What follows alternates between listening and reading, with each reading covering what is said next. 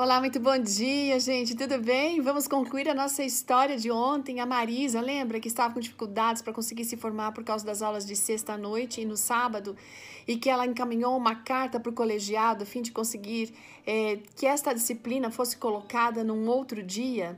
Então, sabe o que aconteceu?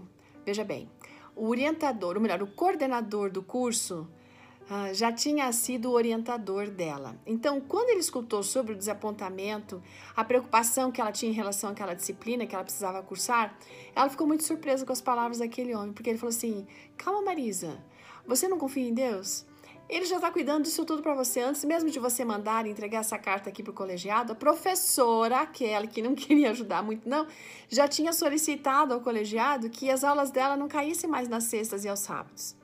Bom, gente, mesmo assim, a Marisa precisou esperar mais cinco meses até receber a resposta positiva, né, para poder cursar aquela disciplina. O resultado disso é que ela demorou mais dois anos, além de seus colegas, na verdade, para poder se, se formar. Foram momentos de lutas e vitórias, mas também de decepções. Ela derramou muitas vezes lágrimas em oração, mas no final de tudo ela agradeceu, porque Deus sempre honra aqueles que o honram e Ele nunca deixa os seus filhos sozinhos. Veja, ao término daquele curso, um rapaz adventista veio para Marisa falar com ela para agradecer porque ele disse: Olha, graças às suas lutas, eu não tive nenhum problema com as aulas de sexta-feira e, e, e, de sábado, e assim eu pude me formar no tempo previsto. Uma outra menina que estudava também com a Marisa no último semestre chegou e falou assim para ela: Olha, eu sei porque você não conseguiu antes e você teve que esperar dois anos para poder se formar. É porque você tinha que se encontrar comigo. Deus queria que você me salvasse. Na verdade, aquela menina, ela estudou a palavra de Deus, ela foi batizada. E sabe aquela carta que ela teve que escrever solicitando que as aulas não caíssem na sexta aos sábados?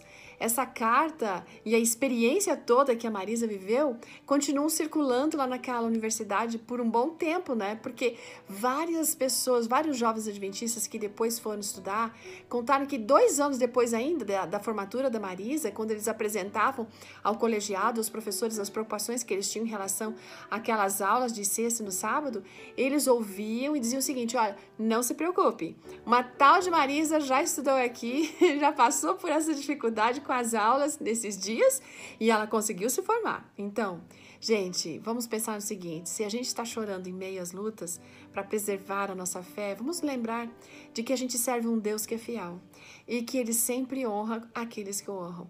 Então, olha, o choro, como diz a, o Salmo 126, verso 5, diz assim.